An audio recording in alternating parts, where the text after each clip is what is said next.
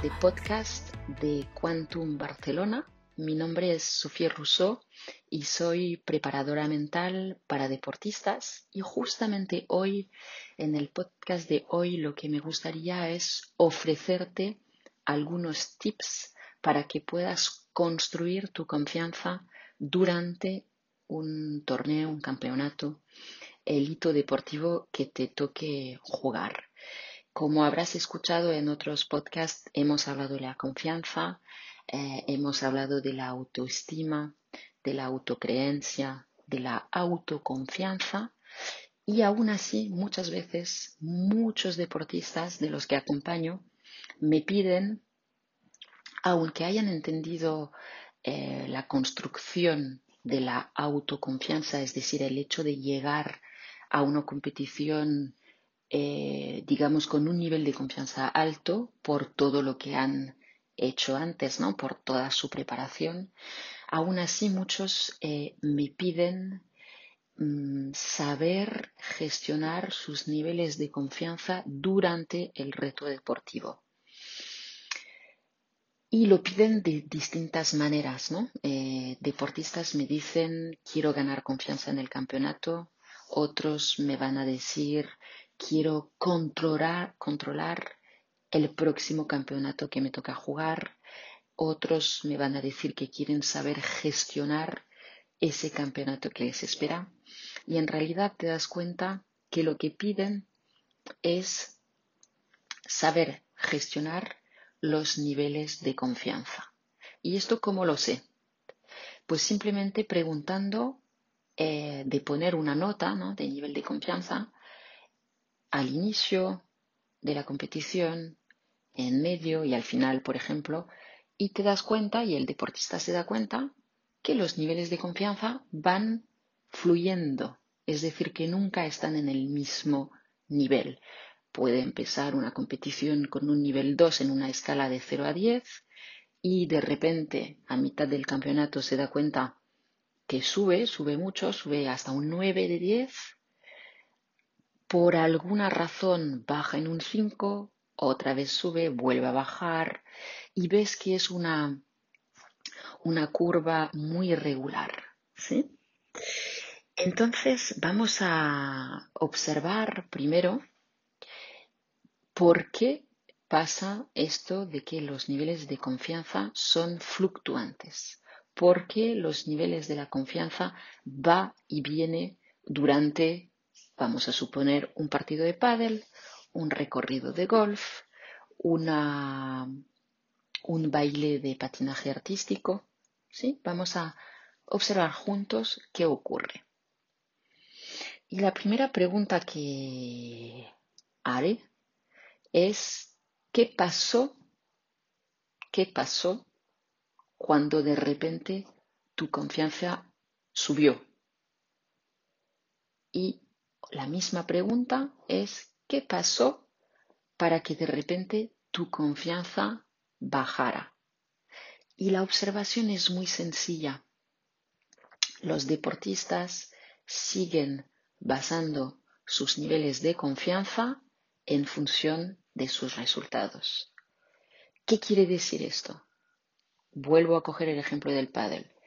Gano un juego, sube mi confianza pierdo un juego, baja mi confianza. Hago tres faltas directas seguidas, baja mi confianza.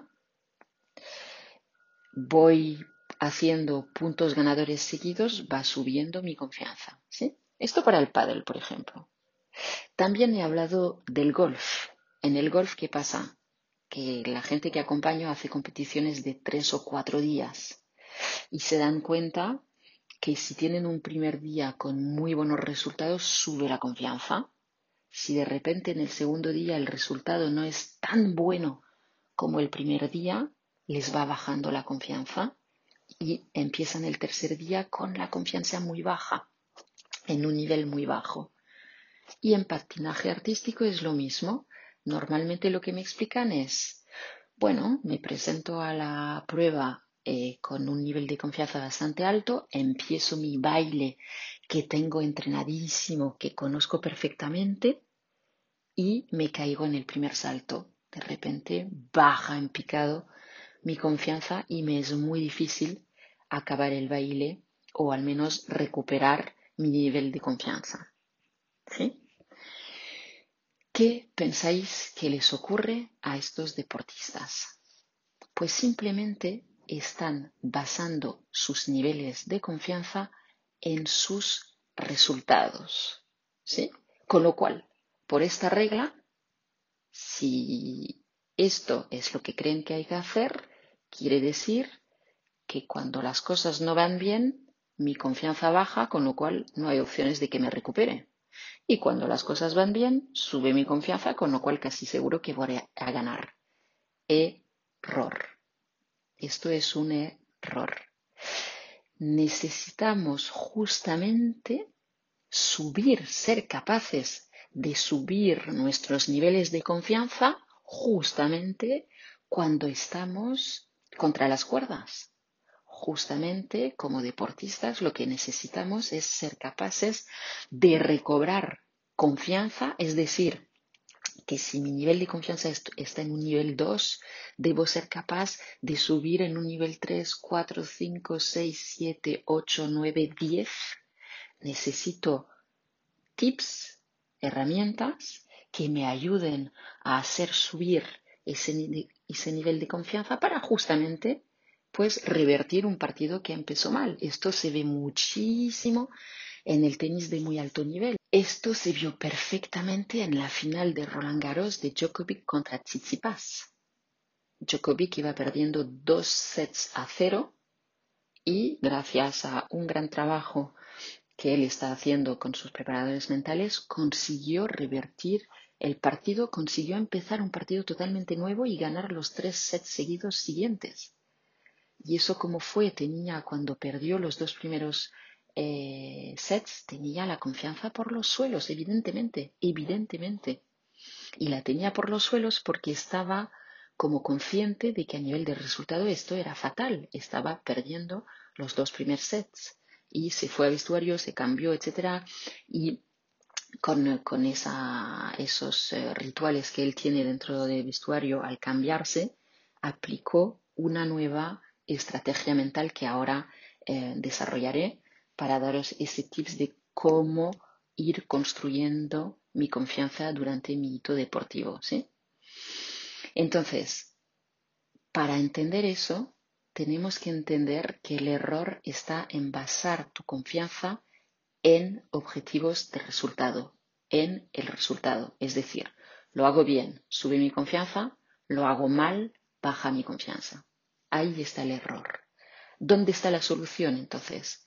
La solución está en dejar de basar la confianza en objetivos de resultado y basarla justamente en objetivos de proceso.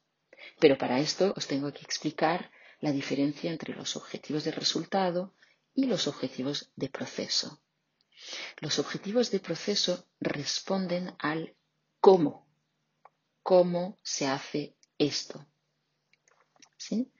Y entonces, los objetivos de proceso tienen que ver justamente con el qué tengo que hacer para jugar mi mejor nivel.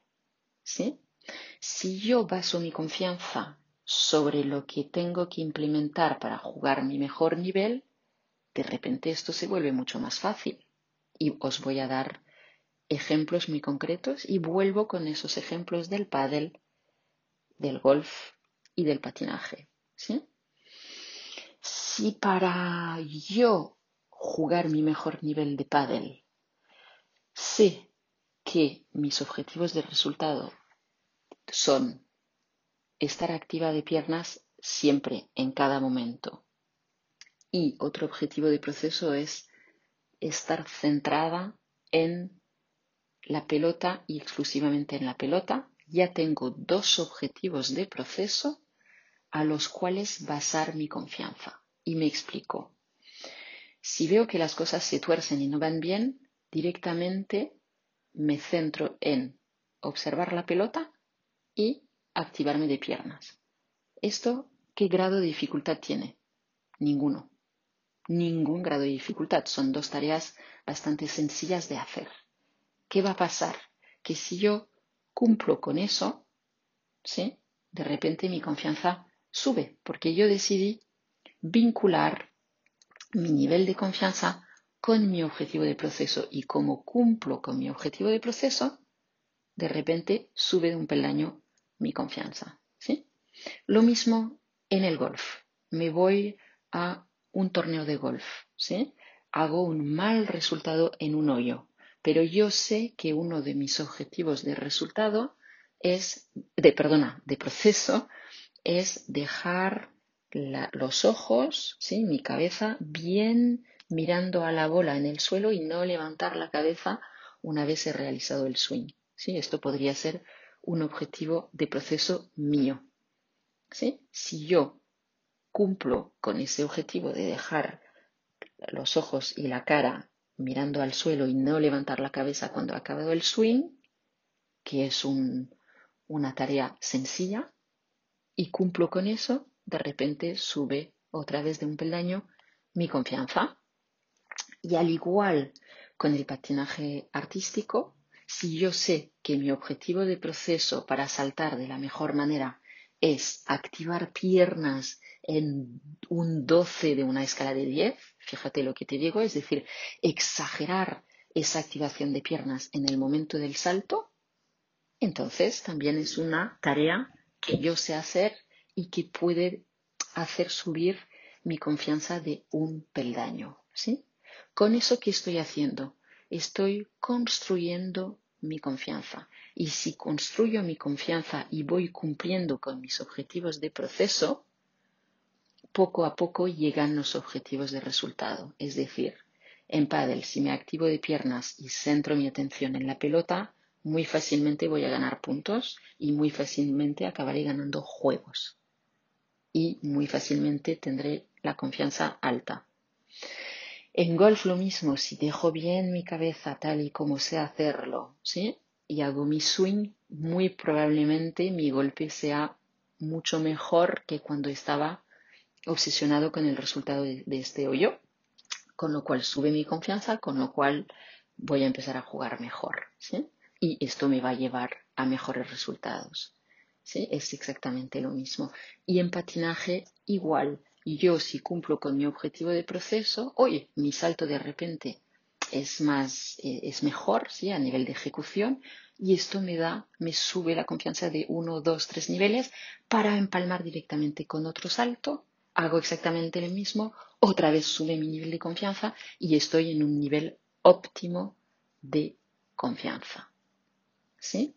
¿Se entiende? Entonces, os pongo otro ejemplo, ¿no? Quizás no tengo la confianza o no tengo la fe suficiente para marcar un gol, pero sí tengo la confianza de que yo puedo decidir eh, jugar al fondo a la derecha, ¿sí? Y pegar con eh, una fuerza del 10 sobre 10. ¿sí? quizás no tenga la confianza para clavar un salto o para hacer un salto perfecto, pero sí para activar piernas en un 12 sobre 10. ¿Vale? Con lo cual, lo que hay que entender es que para ir construyendo mi confianza, tengo que ligar mi confianza a objetivos de proceso y no más a objetivos de resultado. Y para esto tienes que entender que la confianza, para poner una imagen, sí, podríamos imaginar que la confianza es como una caja vacía, sí, sobre la cual reposa otra caja que es la caja de los objetivos de proceso. Entonces tú vas definiendo tus objetivos de proceso y sabes que estos objetivos de proceso van directamente ligados a tus niveles de confianza. Y si entiendes esa relación que hay entre los dos, te aseguro que va a cambiar tu curva, tu gráfica de la confianza de la cual hablábamos al principio. ¿Sí? Ahora os voy a, confesar algo, ¿no? para yo preparar ese podcast, que es el primero de la serie eh, que hago para Quantum Barcelona, si yo baso mi confianza en quiero hacer un podcast excelente en castellano, ¿sí? que esto sería mi objetivo de resultado, dicho así, esto me estresa y me merma mi confianza. Si yo digo quiero hacer un, un podcast excelente en castellano, Mm, os diré que mi nivel de confianza está en un 3-4, no mucho más. Sin embargo, si antes de hacer ese podcast lo que quiero es, mi objetivo de proceso es hacer un podcast para conectar con mi audiencia y sobre todo explicar casos prácticos, explicar cosas que hago a diario con, con mis deportistas pues claro que sí, mi confianza está en un 8-9. ¿Por qué? Porque lo hago cada día. ¿Y por qué? Porque sé que funciona, porque tengo el retorno positivo de mis entrenados que me dicen que esto que os acabo de explicar les funciona. Entonces, fijaros que incluso para una cosa que no tiene que ver con deporte, para un reto que en este caso es grabar un podcast, también funciona. También utilizo esta técnica que os estoy explicando. Bien, bueno, pues espero que os haya servido. Evidentemente haremos más podcasts y explicaremos más en detalle eh, la definición de objetivos porque es una cosa tan, tan y tan importante. Y también fijaros que he hablado de foco, pues hablaremos de eh, maneras de concentrarte, de concentrarte, maneras de saber aplicar el foco, ¿sí? técnicas de concentración que, son esenciales en el deporte. Espero que os haya gustado. No dudéis en poner comentarios, hacernos preguntas, participar de la manera que podáis y vamos a seguir pues aportando eh, ejemplos y conocimiento para que puedas mejorar en tu rendimiento. Un placer. Hasta pronto.